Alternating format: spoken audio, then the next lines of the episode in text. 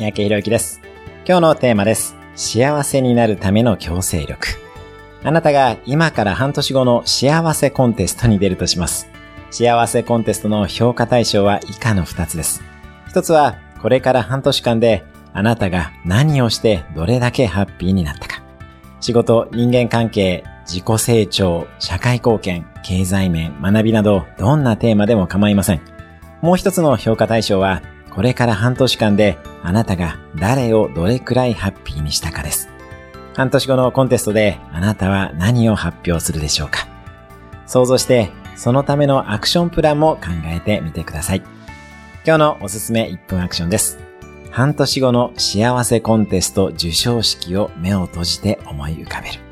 それでは今日も素敵な一日を。